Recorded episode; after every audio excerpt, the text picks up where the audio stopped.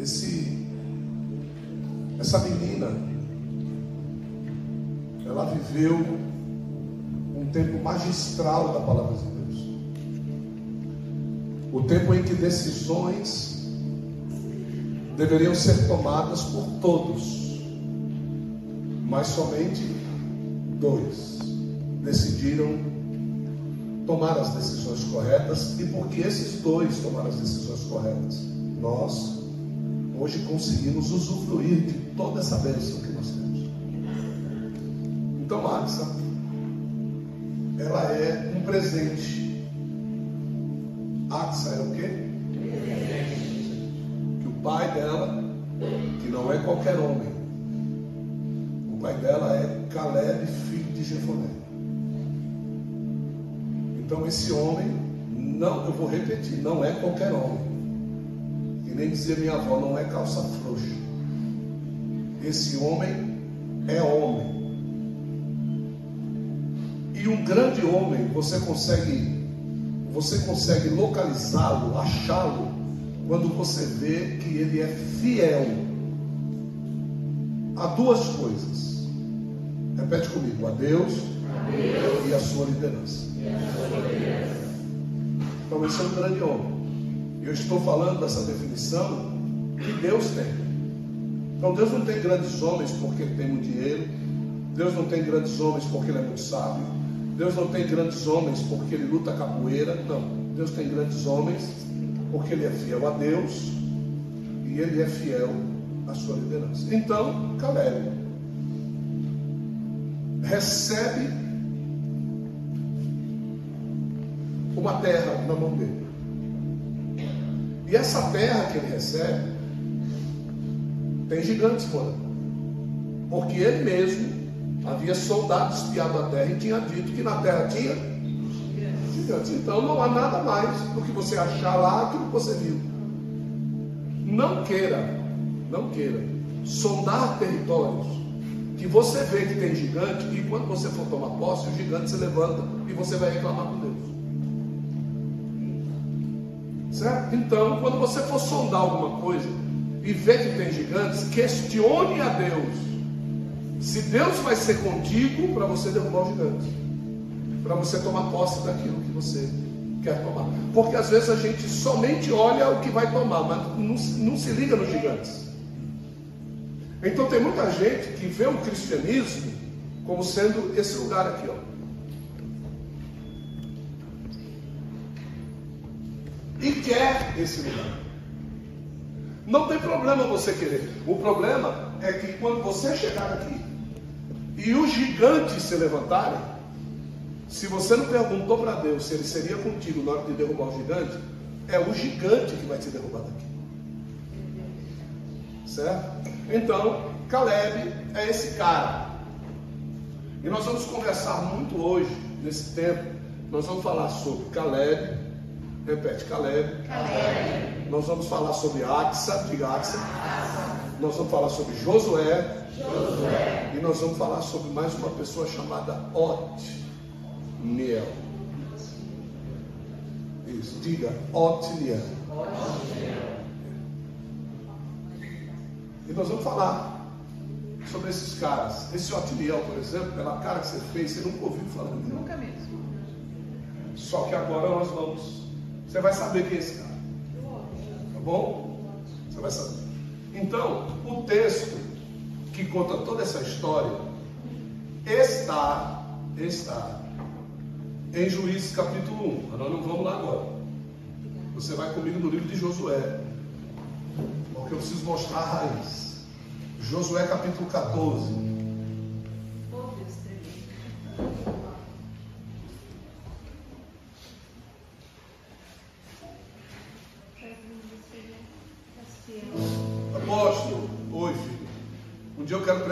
Senhor.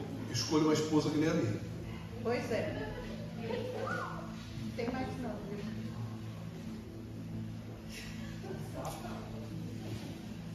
É. Eu dizer que eu sou o que eu sou sem ela.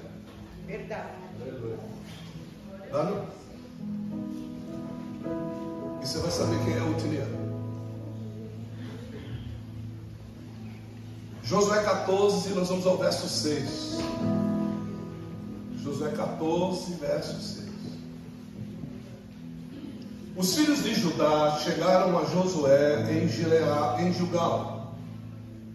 E Caleb, filho de Jefodé, o quenezeu, lhe disse: Você sabe muito bem, Josué, o que o Senhor falou a Moisés, homem de Deus, em Cades Barneia, a respeito de mim e de você. Você lá sabe o que é, irmão. Você tem um nome na boca de Moisés. Se Moisés era a boca de quem?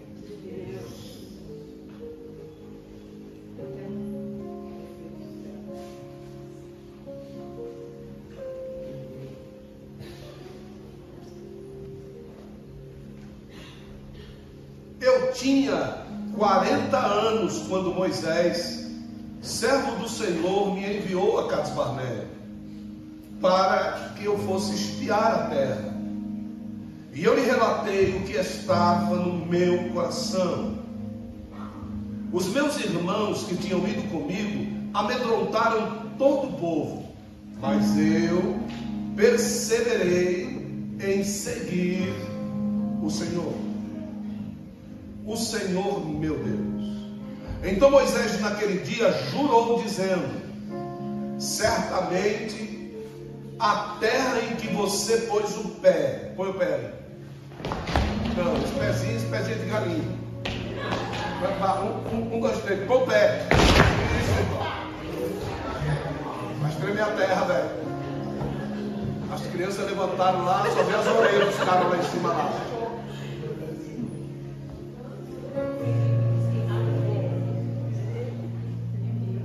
Então Moisés, naquele dia, disse: Certamente a terra em que você pôs o pé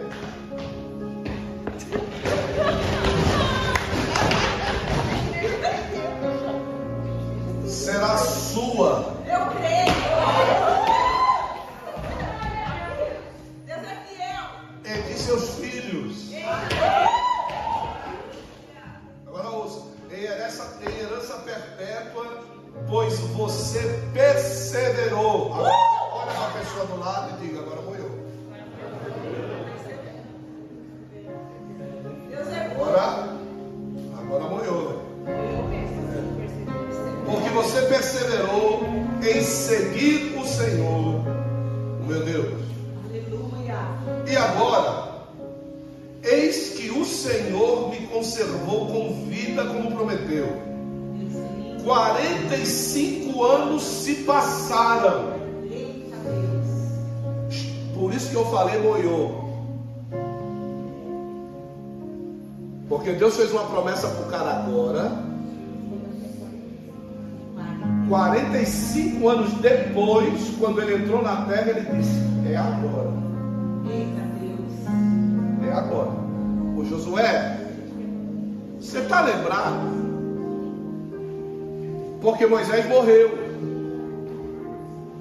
E eu estou te lembrando que 45 anos depois, Deus me conservou com vi- com vida, porque Ele tinha prometido que eu ia pisar na terra.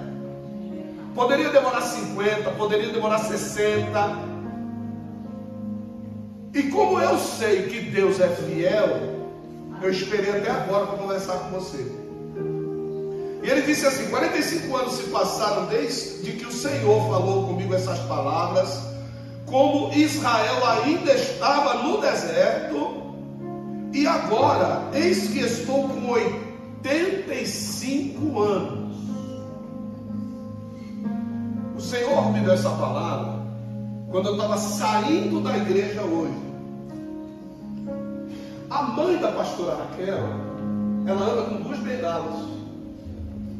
Samuel viu, com a bengala na direita, bengala na esquerda e anda né, toda 85 anos.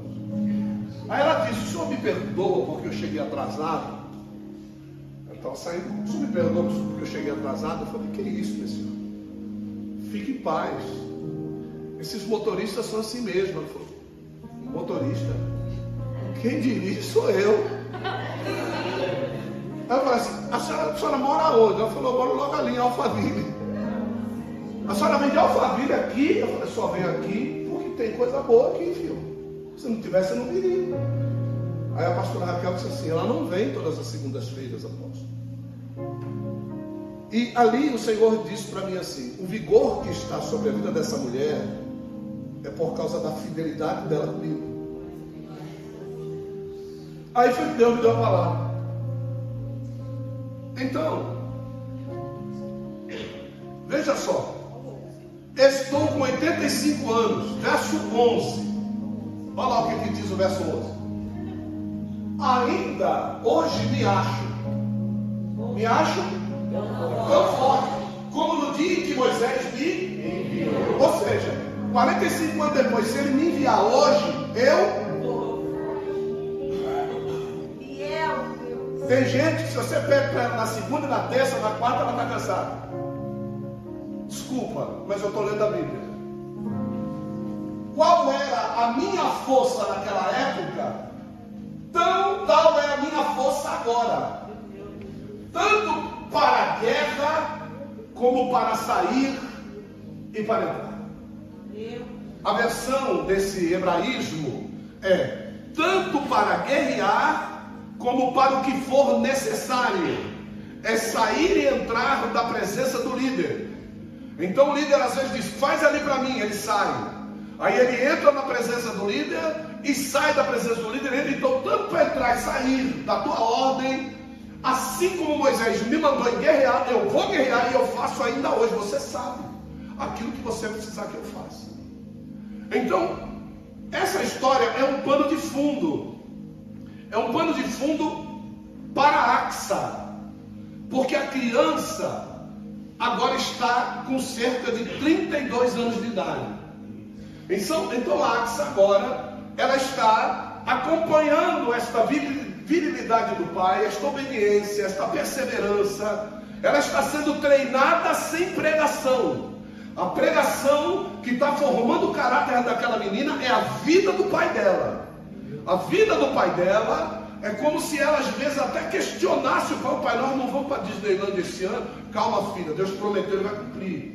Calma, filha, Deus prometeu, ele vai cumprir. Quando entraram na terra, que 40 anos antes, ele tinha ido para espiar e essa menina não tinha nem nascido.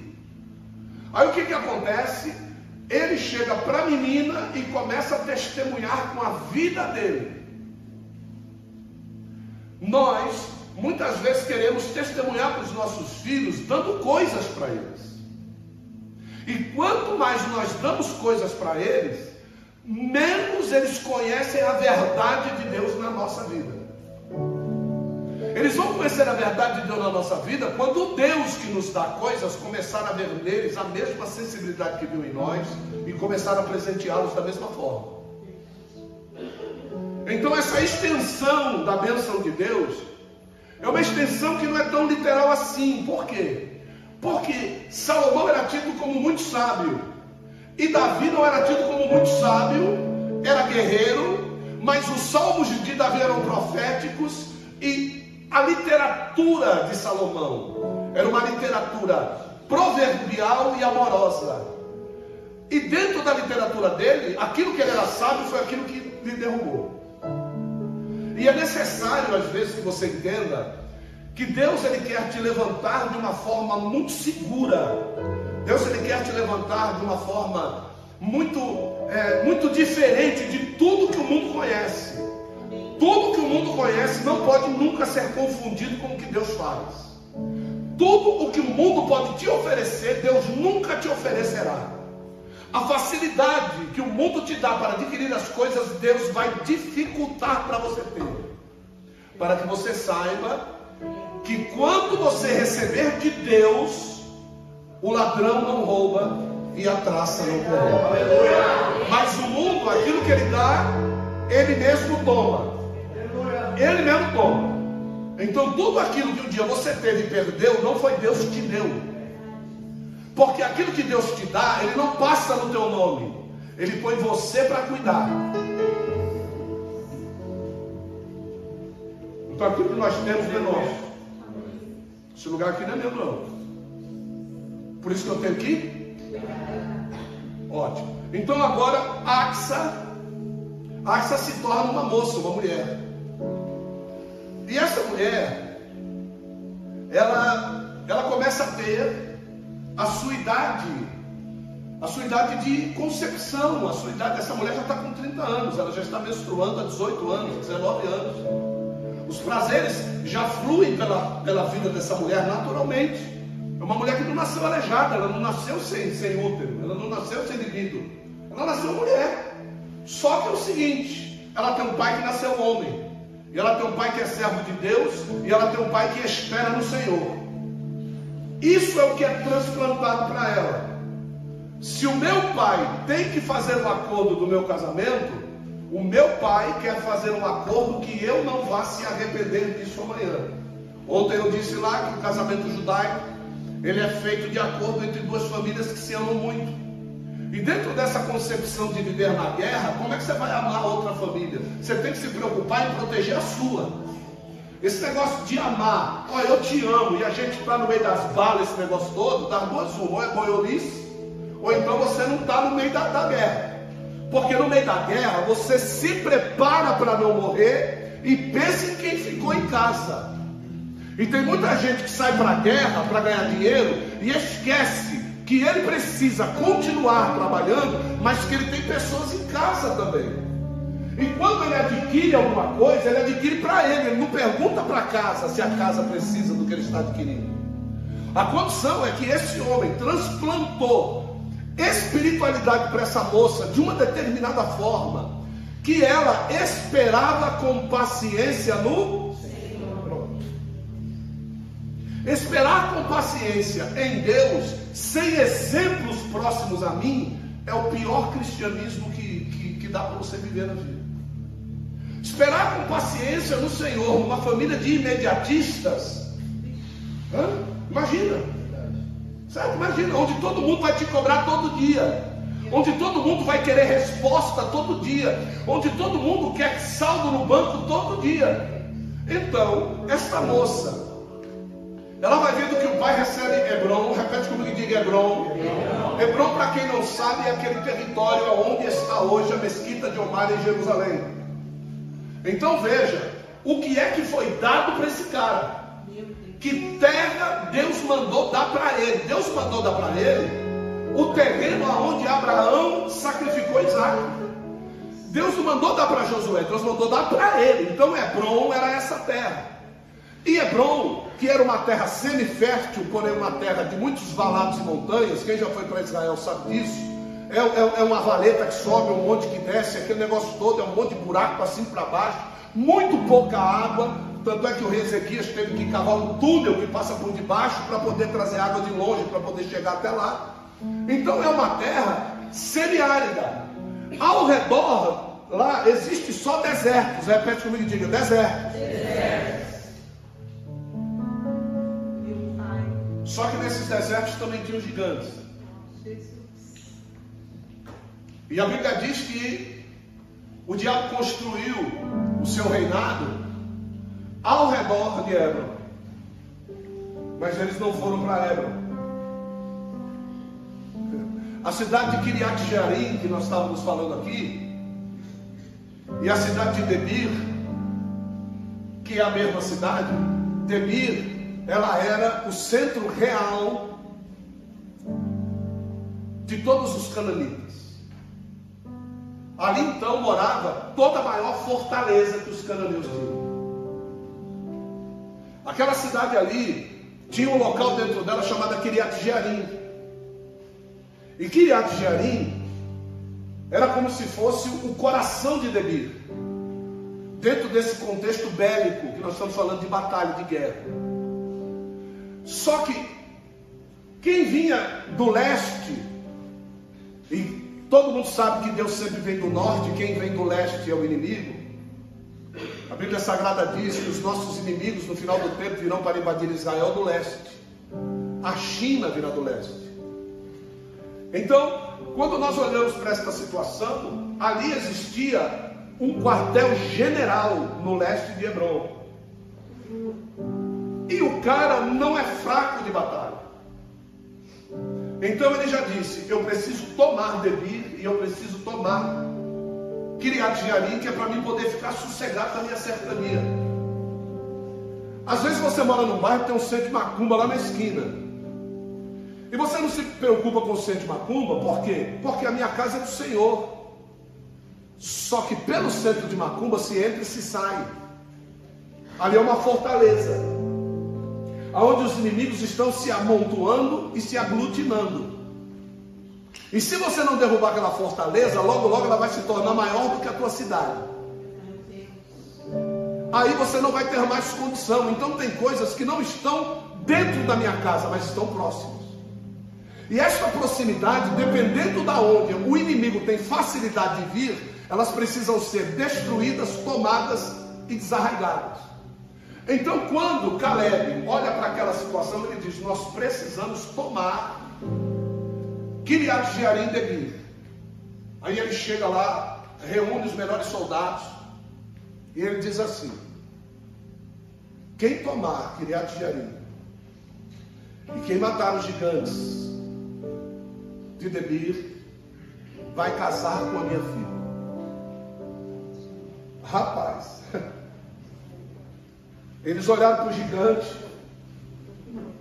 olharam para a trizentona e disseram: Vou não. Mas um jovem se levantou e disse: Eu vou. O nome dele, Otiniel. Então Otiniel foi lá e ele pensou do seguinte, da seguinte forma: o homem que disse que gigante não era problema e que entrou na terra e já matou gigante, está dizendo que tem gigantes que ele quer derribar. O que que ele está querendo fazer, Deus? Ele está dizendo que tem gigantes e está procurando alguém porque ele não consegue? Ou ele simplesmente está dizendo porque ele precisa passar. Adiante a unção que Deus entregou na vida dele. O que, que ele quer? Deus não falou nada com ele, mas ele continuou a questionar: qual é a coisa de maior valor que esse homem tem dentro da casa dele? A filha dele. Então ele quer passar aquilo que ele mais tem de valor, que é estar na boca de Deus. E hoje nós estamos falando dele. É sinal que ele entendeu a notícia. Então ele vai, destrói, repete comigo e diga: Debir, cidade fortificada para deuses. Esse é o significado de Debir.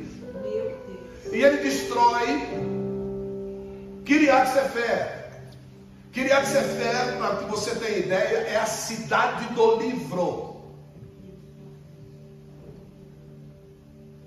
Vai e destrói uma cidade que é intitulada Cidade do Livro, que é a lei dos cananeus e que levanta homens, segundo Deus, que eram gigantes, segundo a sua impenitência, segundo a sua malignidade. Eles se tornaram gigantes por causa da sua malignidade. A grande condição é que você precisa começar a entender: se você não destrói o livro deles, eles vão destruir o seu. Se você não destrói a história deles, eles vão destruir a sua. Se você não destrói a força deles, eles vão destruir a sua. então a guerra é tete a tete, cara a cara, corpo a corpo, alma a alma, espírito a espírito. E aqui a nossa guerra principal, ela é recheada de coisas lindas. Continua, vai lá e vence a batalha recebe a esposa. E quando ele recebe a esposa,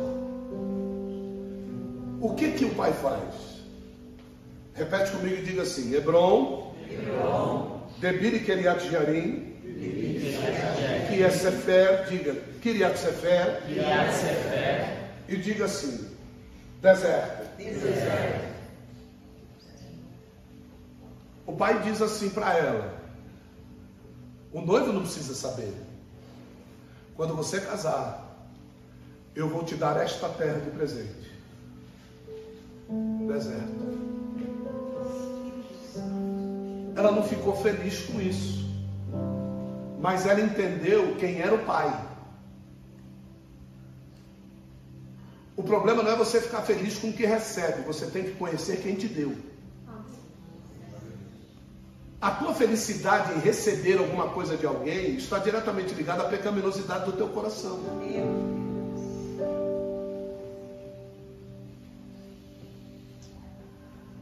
Então ela ficou feliz. Otiniel foi lá, venceu. Amém? Mas agora, entre o presente e a cidade, existe todo um castelo a ser derribado. Precisa construir alguma coisa aqui. Mas o que, que tem do lado de cá? Deserto. Então agora vamos no texto de Juízes.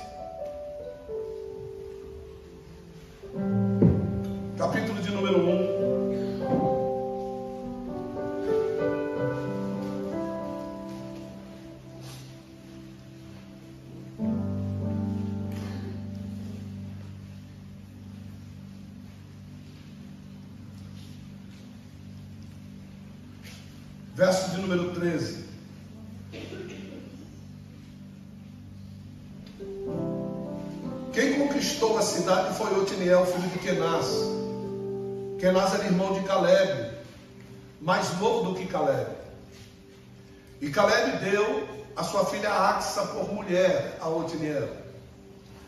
Esta, quando foi morar com Otiniel, insistiu para que ele pedisse um campo ao pai dela. Pedisse o quê? Um campo. Diga assim, um campo, não um deserto. Porque o deserto, ela já. Eu dar uma notícia para você. Pede, pede campo não. Fique com o deserto. É melhor. Viu? Tá? Aí diz assim, ó.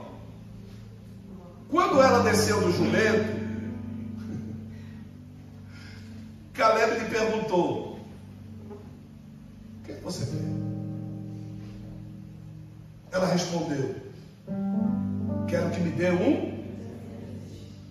me dê um. Presente. Ou seja, ela não disse: Quero que o Senhor melhore a minha herança. Porque como filha, ela já tinha recebido o quê? Já tinha recebido o quê? Agora ela está pedindo um. Quero que o Senhor me dê um presente. Já que o Senhor me deu por herança uma terra, me dê também algumas. Então Caleb lhe deu as fontes superiores e as. Mas e a terra? Continuou? Quer ter uma família abençoada? Não dê um peixe não. Dê a vara. E ensina a pescar.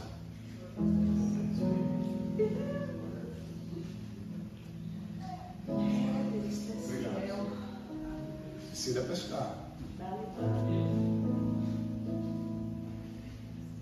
Vamos à revelação? Amém?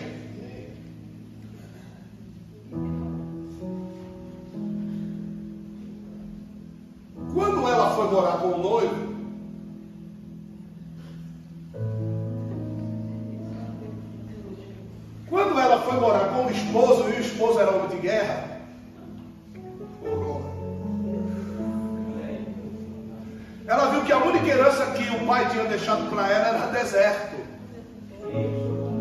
Porque quando a, a igreja voltar com Cristo, é assim que a terra vai estar. Não vai ter nada nessa terra. Nada do que você construiu vai estar aqui. Nada do que você fez. Não vai ter pedra nenhuma que você colocou no lugar que você ache aqui. O sangue que vai haver em Jerusalém vai bater na campainha dos cavalos, para você ter ideia do que é. Não vai haver funerária e nem fornos suficientes para queimar os tanques esmiuçados pela Terceira Guerra Mundial. Não vai ter. Meu Deus. As águas que saem do trono de Deus é que vão ter que purificar a terra, juntamente com uma equipe especializada de comer carniça, que ele chama Vinde, ó aves do céu, e participai da, da, participai da ceia que eu, o Senhor, vos preparei. Os cadáveres da terra são chamados por Deus de ceia do Senhor, porque o corpo do filho dele é a ceia da igreja. Então ele dá o corpo do filho para a igreja ceiar, e ele vai dar para Satanás ceiar aqueles que não quiseram participar do corpo do filho. Então já vamos começando batendo firme. Se eu fosse você, eu começava a analisar melhor o texto que diz: Portanto, examine-se, pois, o homem que come e bebe desse corpo, porque aquele que come e bebe, indignamente come e bebe para a sua própria. Não discernindo o corpo do Senhor, você não vai discernir o corpo do Senhor, mas você vai ser um dos corpos que o diabo vai se alimentar dele depois. Está dando para entender? Diga assim. Aí o que, que acontece? Ela vai encontrar com o esposo. Ela está montada, depois que encontra com o esposo e faz a sua murmuração. Ela monta no jumento para ir ao encontro do pai. Então, depois que a esposa encontra com o esposo, ela vai montar no jumento para ir ao encontro do pai. Vou repetir. Depois que a esposa encontrar com o esposo, ela vai montar no jumento para ir ao encontro de quem? Quando ela está encontrando, ela vai encontrando com o pai, ela desce do jumento. Quando ela desce do jumento, o pai já para ela na hora e pergunta para ela: O que, que você deve? Essa é a pergunta que Deus está fazendo nesse Shemitah para você. Porque você não está feliz com o que Deus tem te dado. E você está descendo do jumento para questionar Deus a respeito do que Ele te deu. Então Deus está perguntando para você hoje: O que, que você quer? Que, que você quer mais? De eu ter separado o melhor esposo para você. O que, você quer mais? De eu ter te tirado daquela terra longínqua chamada Egito e ter te trazido para a terra chamada Prometida. Eu ter te colocado dentro desse terreno, derrubei todos os gigantes, você não mexeu a mão para nada.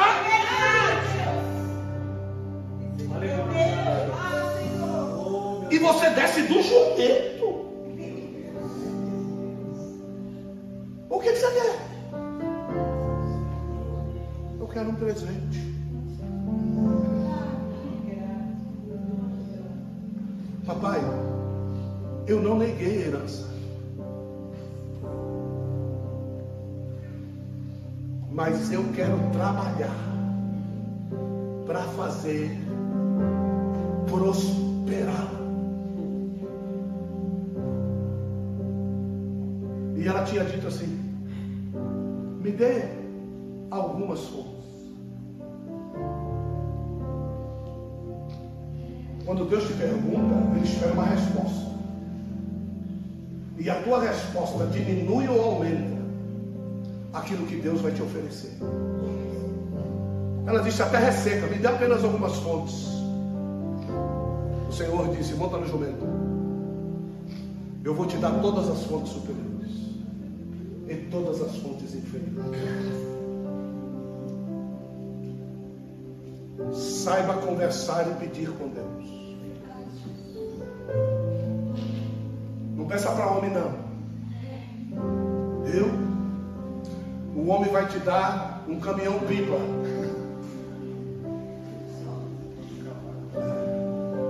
O homem vai te dar meia dúzia de garrafão de 20 litros para você cuidar dos seus problemas. Eu estou trazendo você aqui, nessa palavra eu quero um presente. E é interessante que quando nós vamos lá e Abraão quer uma esposa para o seu filho, Abraão manda preparar dez camelos.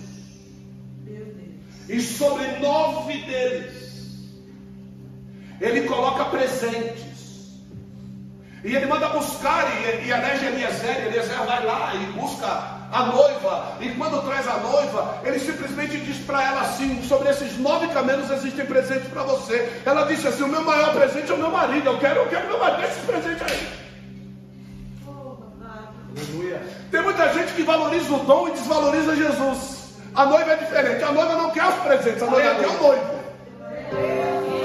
Ela monta no camelo e faz a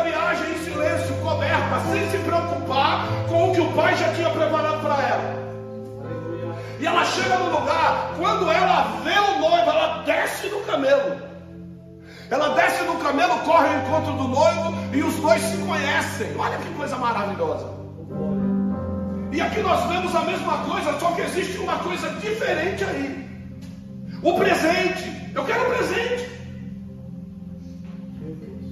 Esse presente era um dom, os nove dons do Espírito, os nove camelos cheios de adornos.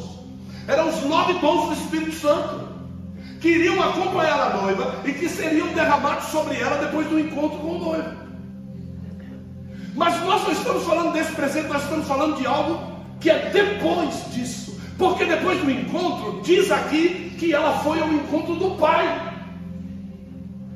Quando ela vai ao encontro do pai, quando a noiva vai ao encontro do pai, ela chega para ele, ela diz assim: legal, gostei bastante dos dons, legal. Vou usar eles na terra, mas eu preciso de alguma coisa para mim. Eu quero saber alguma coisa para mim trabalhar, para mim fazer. Mas a terra é seca. E o Senhor um dia disse que o Senhor era agricultor. O Senhor um dia disse que nós somos como árvores frutíferas e que o Senhor cuida das árvores. Que o Senhor busca frutos e de tempo em tempo o Senhor volta para buscar. Mas como é que eu vou ser árvore numa terra dessa? O pai diz para ela assim: numa primeira instância eu fiquei até nervoso com você porque você desceu do jumento. Quem é o jumento? O jumento é o Espírito Santo. filho.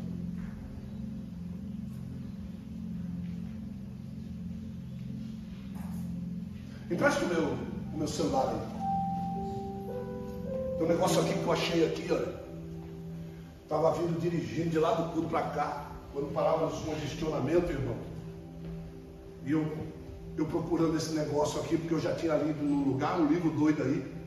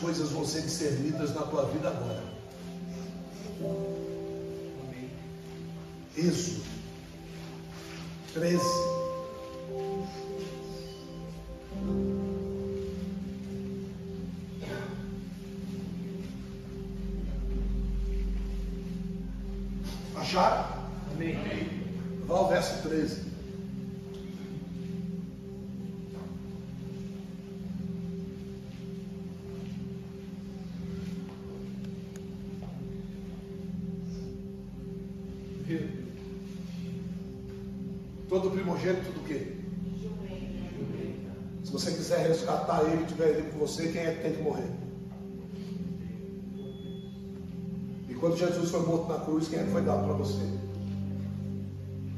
Quem é que foi dado para você, irmão? Quem é o jumento? Quem é o jumento, irmão? Quando Jesus foi entrar montado e todo mundo deu hosanas ao rei, Jesus estava sendo conduzido por quem? E a Bíblia diz que aquele jumento era o quê? Filho primogênito de uma jumenta. Quando Balaão no caminho recebe uma voz, ele recebe da boca de quem? Quem é que estava falando com ele, irmão? Joinha, né, velho?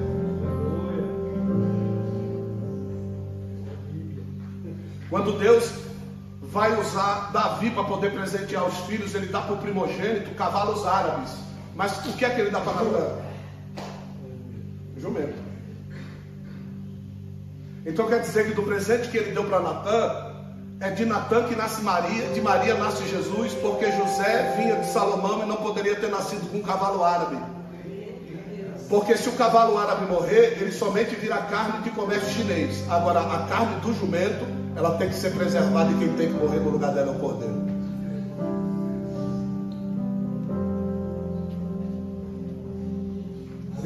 Então, por que, que o pai de Axa ficou bravo com ela? Porque ela desceu da onde? A gente só vai questionar Deus a respeito daquilo que Ele nos dá quando nós estamos fora da direção de quem?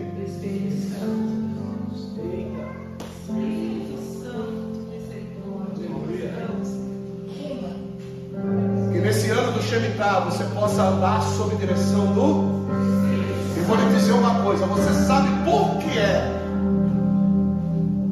que o pai de Axa deu o deserto como sendo herança para ela?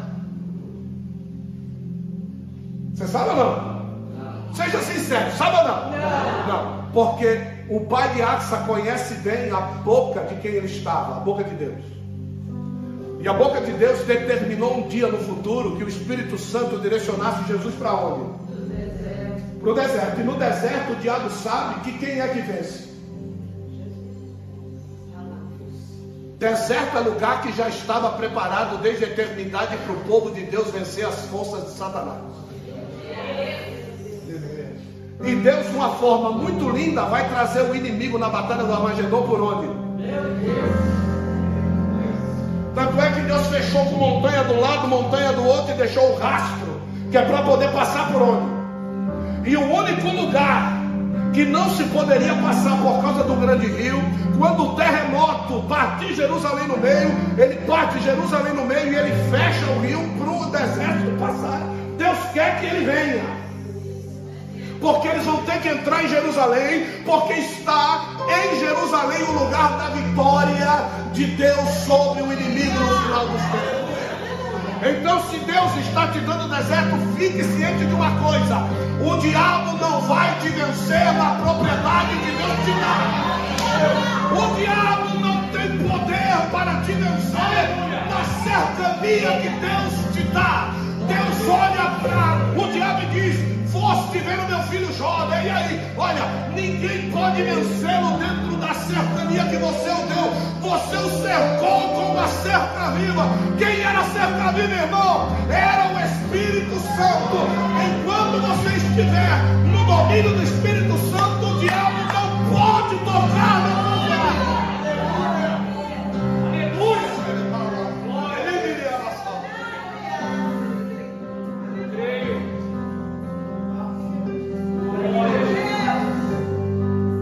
Salmo 126.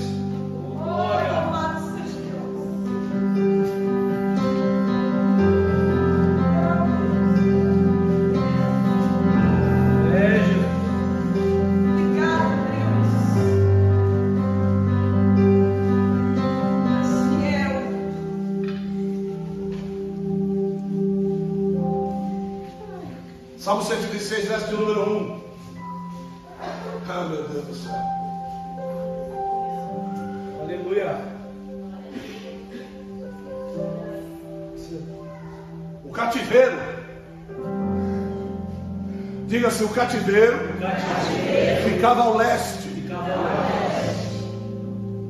Quando o Senhor nos quando o Senhor nos trouxe do cativeiro, lá em Babilônia a terra era fértil. Por quê? Porque Babilônia fica na bacia mesopotâmica e Babilônia não é outro lugar do que onde estava instaurado o Éden. Então a Babilônia fica exatamente no lugar onde estava instaurado o Éden. E o diabo sabe onde ele, onde ele arma os quartéis dele. Então, hoje, se você tem um Éden, que é jardim de Deus na tua casa, tome cuidado. O diabo quer tomar para montar o quartel dele. Então, cerque bem a sua casa, que é um lugar da presença de Deus, e principalmente o teu leito, que é um lugar sem lugar sem mácula, é lugar santo dos santos, que não poderia entrar mácula nenhuma, porque Deus é santo. Então o teu quarto e a tua cama na tua casa é o que? É o lugar santíssimo. Aleluia. Então quando o povo está voltando do cativeiro, olha lá, quando o Senhor nos trouxe, quem foi que trouxe? Senhor. E quem é que eles? Eles vinham montado com? Os jumentinhos. Está voltando do cativeiro, montado no jumento, quem é que está conduzindo Israel para voltar para a terra? Quem é? Espírito Santo. Então, voltava, voltaram lá?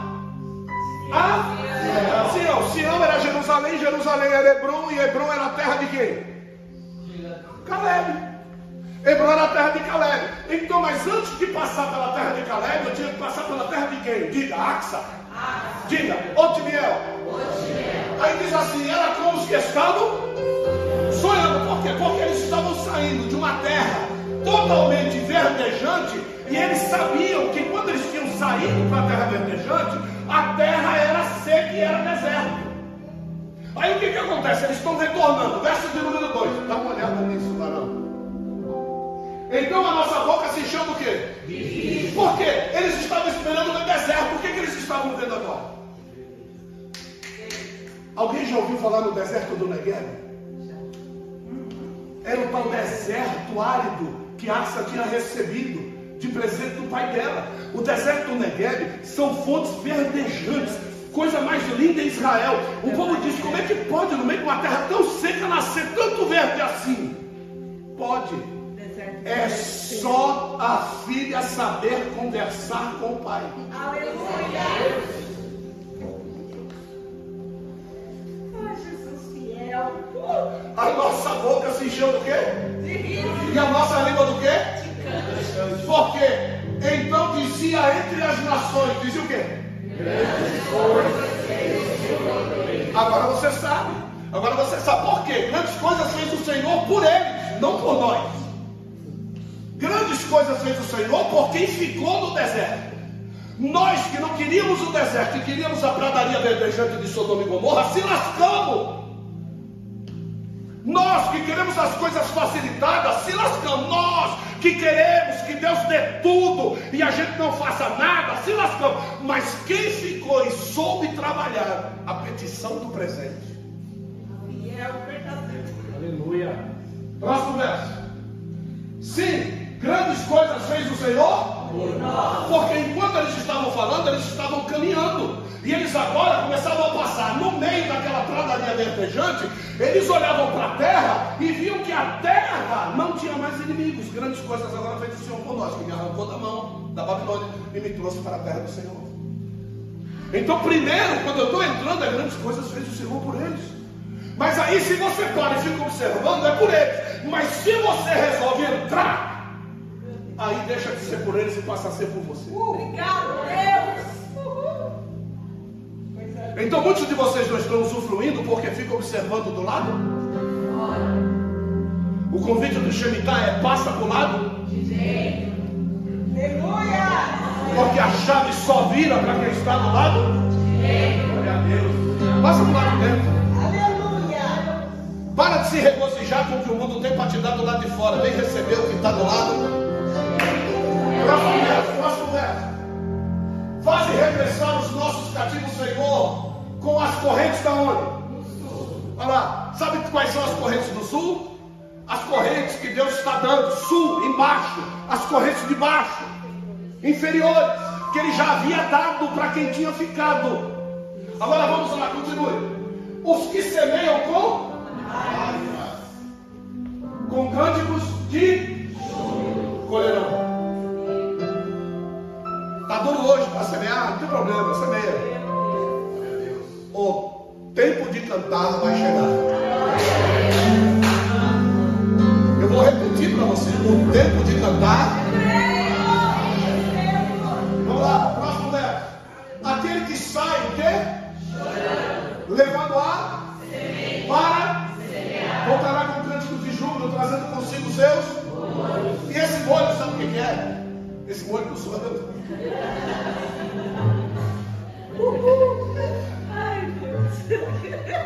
é que as sementes elas estavam dentro de sacas, e esses sacos se chamavam molhos. Feliz é aquele que sai com as sementes e encontra campo suficiente para semear todas as. Quando você vem trazer o seu dízimo para o Senhor, você ficou com molhos na sua mão. Feliz é aquele que semeia na terra do Senhor todas as sementes e volta para casa somente com quê? Com os molhos. Quem volta para casa com os molhos, volta como? Volta como? Sete. Salmo 127.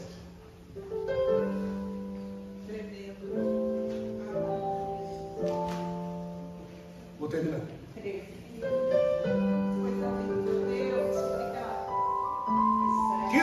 O livro de Eli? Amém. Quem assistiu? Amém. Nossa, tem muito crente que não assistiu. Vou- Deixa eu ver. Quem não assistiu o livro de Eli? Livro de Eli. Levanta a mão lá, não é vergonha não. Talvez Deus estivesse guardando essa revelação para você agora. Então, assista esse filme agora, com essa revelação. Ele está passando por uma terra desértica, por quê? Porque havia tido a terceira guerra nuclear e a terra foi destruída. Mas somente uma semente sobrou. E essa semente estava num livro, esse livro era a Bíblia. E ele tinha que passar com esse livro, com essa semente, até a cidade que o estava separando, porque na cidade que estava separando também não havia mais nenhum, nenhum exemplar total dessa palavra. Então, ele, que é a presença de Yeshua, que é a presença de Deus e o homem do Espírito Santo, ele está carregando essa semente por essa terra desértica. E Jesus um dia disse assim: Eu sou a palavra de Deus. Né? Então, quando ele diz isso, Eli, aquele negrão que está lá, que é o Deus é Washington, ele é o próprio Deus, o próprio Jesus na terra carregando aquela palavra e que todo mundo achava que a palavra que ele tinha poderia dar poder sobre os homens. Né? Então todos ali estão matando e buscando em todos os livros da terra o poder que existe só naquela palavra. Então um determinado homem viu que a figura de Satanás quer aquela palavra para ele, por quê? Porque aquela palavra foi a palavra que o havia destruído no deserto. Então ele quer aquela palavra para ter poder, inclusive sobre Deus. Só que quando ele pega aquele livro, as páginas estão em branco, só a Gláucia podia ler. Não. É, por quê? Porque a palavra estava escrita em braille. Mas eu não lembro. Não, ah, então pior ainda. Então a Gláucia seria a única que poderia nos revelar o que estava escondido no livro, né? Ela não aprendeu o braille, não aprendeu o braille e nós ficamos sem a revelação. Mas graças a Deus que o Denzel Washington, na figura do negão aqui, tinha guardado a palavra no coração dele. Então a palavra estava no coração dele, agora ele chega lá na outra cidade, olha só, ele chega lá na outra cidade e todo mundo pergunta, cadê o livro? E ele diz assim para as pessoas: preparem muitas páginas, preparem muito papel, muita tinta, e me dê um lugar de paz. Então ele deita no lugar e ele começa. No princípio criou Deus os céus e a terra, e a forma, e a terra era sem forma e vazia. E o espírito de Hashem pairava sobre a face das águas. E havia trevas sobre a face do abismo.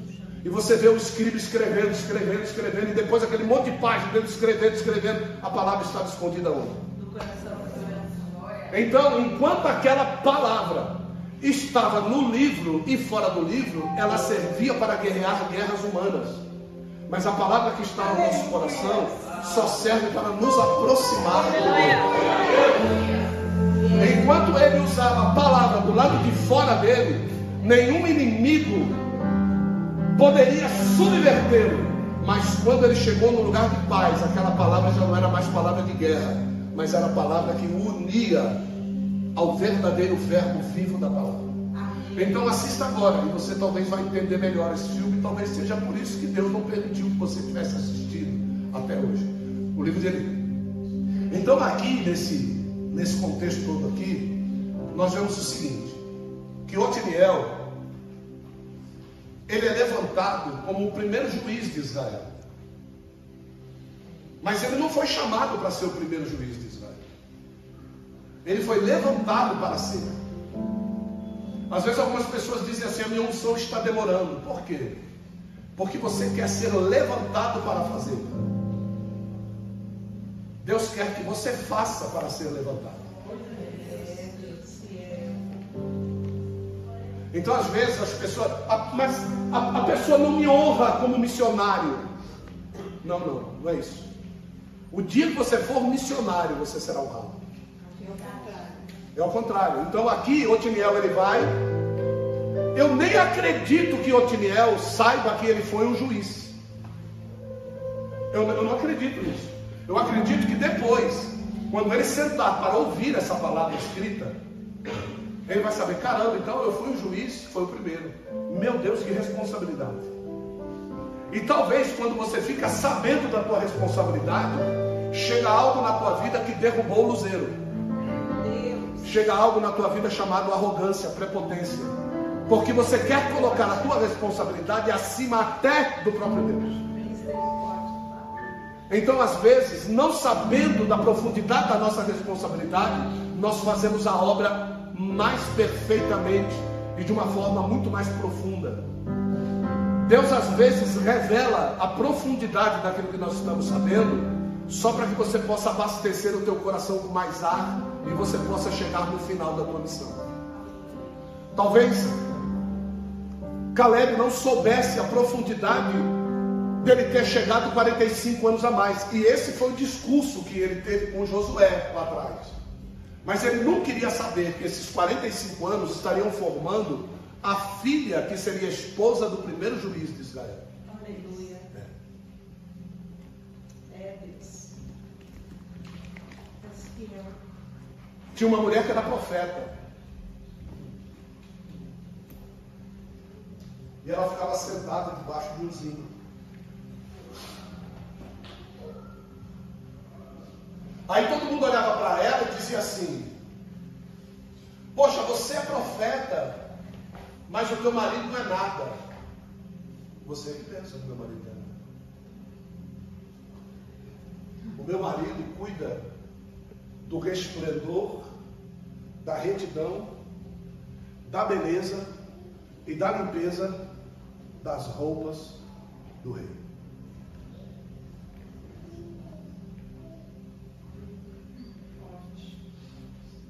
E Deus só me levantou como profeta para que ele pudesse ser bem aquilo que ele é.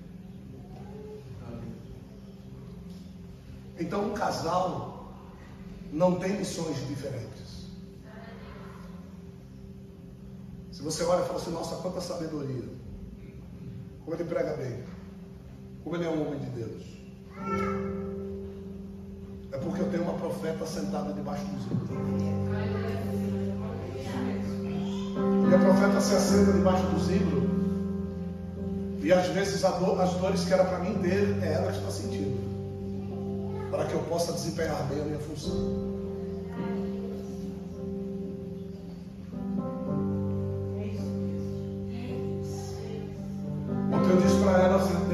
Cama, com muita dor na cabeça, eu disse para ela assim, se eu tivesse, se eu estiver te incomodando, por favor, me avise. Porque arruma isso, faz aquilo, toma isso, toma um pouco de água, vê aqui, vê ali, você cuidando, e às vezes você até ultrapassa o limite, porque você mistura amor e cuidado com servitude.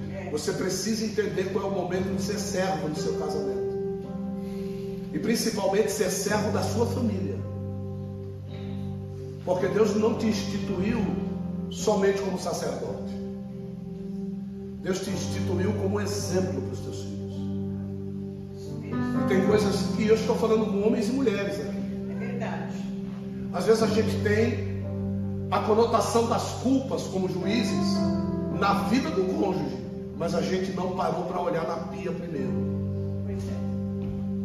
Eu disse hoje à tarde que um dos maiores compromissos de Caleb era com ele mesmo. E às vezes a gente se esquece desse compromisso diante do espelho. Porque de manhã cedo o espelho revela quem você é. Antes de que você, antes de você querer se mostrar para aqueles que não te conhecem dentro da tua casa. Então quando nós vamos diante do espelho e temos lá um baita do estojo de maquiagens ao nosso redor, creme para isso, creme para aquilo, estica a ruga, puxa isso, puxa aquilo, pinta lá, pinta cá, lente de contato, batom para a boca, pasta que clareia o dente, fora aqueles.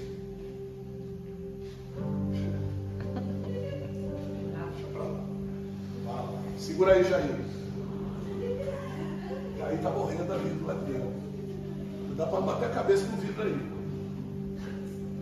Então a gente vai parar na frente do espelho e você vê aquela cara rachada. Você vê aquele olho de chorou a noite toda. Você vê aquela, aquela cara inchada por causa dos hormônios. Você vê aquela cara cheia de rugas que demonstram a tua velhice, a tua decadência, a entrada lateral que vai fazer você ter uma peruca de palhaço logo logo. Só que aí você tem lá o teu arsenal, né? Mas o compromisso que você tem com aquele cara com aquela mulher que está aparecendo ali, é este compromisso. Que o teu caráter não pode ser alterado. As lágrimas, as rugas, o choro, o cabelo branco, a velhice, demonstra esta força que Caleb não quer esconder. A mesma força que eu tinha 45 anos atrás é a mesma força, é a mesma cara que eu estou olhando no espelho. Eu não vou me maquiar, eu sou esse cara. Eu não vou me maquiar porque você veio visitar, não, de jeito nenhum. Você está vindo hoje para me conhecer, prazer em conhecer, eu sou esse cara aqui. 59 beirando 60 e não me arrependo de ter vivido nenhum dos anos. Mas não parece, não parece talvez porque o dia que ele resolveu me colocar na boca dele, eu resolvi honrá-lo todos os dias da minha vida. E a força que eu tinha há 40 anos atrás, quase, quando eu aceitei, é a mesma força para guerrear, para entrar e sair na presença dele hoje. E digo mais, está melhor hoje do que antigamente em todas as áreas da minha vida. Por quê? Porque eu resolvi não usar maquiagem. Eu resolvi não me tornar melhor para você. Não. Eu resolvi não. É, eu resolvi não fingir que não choro isso. Não, não, não. Eu resolvi falar mais leve também não. Eu resolvi simplesmente guerrear as guerras. E eu resolvi entrar e sair na presença dele conforme a ordenança que ele dá. Essa é a condição daqueles que hão de herdar um deserto e fazer dele um negueiro. Uma pradaria verdejante que não precisa de engano e nem de engodo, é verdadeiro. As fontes que foram dadas à esposa, meu Deus, as fontes que foram dadas à esposa são as mesmas fontes que foram abertas lá atrás. Quando Deus abriu as fontes no dia do dilúvio, ele destruiu quem estava fora da arca. E agora essa esposa diz: Me dá as fontes de cima e de baixo. Porque eu sei que o inimigo um dia vai passar por aqui. E a Bíblia diz que os inimigos de Deus no dia do juízo serão subvertidos por uma torrente imensa de águas. Quem é que está com a chave das fontes? A esposa.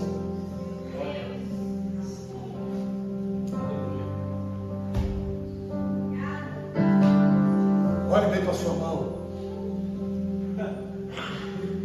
As chaves estão aí. Para subverter tudo aquilo que se levanta contra ao propósito de Deus de tornar verde o deserto que Ele te deu por herança. As chaves estão aí. Então aquilo que você veio fazer aqui hoje é simplesmente reconhecer: eu sou portador da chave. Bom, a partir de hoje, deserto, fundo de quintal, eu quero água. Então a chave está aí, pá, vai, botar, vai brotar água. Nós temos um, um, um exemplo aqui. Cadê Vânia? E Jesus? Que pena. Vânia adquiriu um terreno para construir uma casa. Quando eu construí um terreno para construir uma casa, e no lugar onde ela está construindo não tem água. Todas as casas que estão lá, certo? Todas, todas as casas que estão lá, não tem água. E ela construiu a casa, ela disse, meu Deus, como é que vai ser, né? Construindo aqui uma casa. E não tem água, vou ter que fazer um poço, né? Tem que fazer um poço. Aí começaram a fazer um poço e acharam o quê? Rocha. Aí os caras disseram, é rocha. vai ficar caro. Ela disse, eu preciso de água. Aí começou a brocar a rocha. Meu amigo.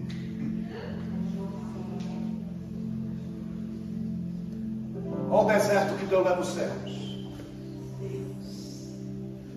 Manda ligar, manda chamar. O que, que foi? O que, que foi? Filha, tem água dentro do teu terreno para o condomínio inteiro. Está brotando água da Papai tá escrito. Aleluia. Deus de mistério. Quem sabe onde semeia, sabe o que vai colher. Semeou em terra fértil, filho. Eu creio. Não me cobre das sementes errôneas do passado, mas das atuais, pode vir conversar com seu pai.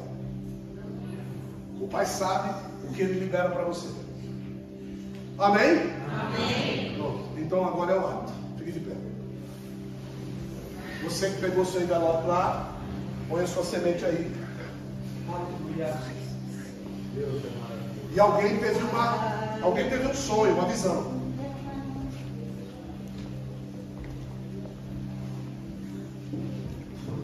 Não, não, não, não, não traga não. Não traga não, volta lá. Alguém trouxe aqui a semente? Quem foi que colocou aqui? As duas pessoas que colocaram aqui, quem foi? Bom, não tem problema. E, esse- e o outro aqui, quem foi? Michele. Michele qual? Aí, Rex. Cadê a Michele? Meu Deus do céu. Desce aqui. Desce aqui porque tem um mistério aqui. O Anderson, foi você que teve o sonho? Qual foi o sonho?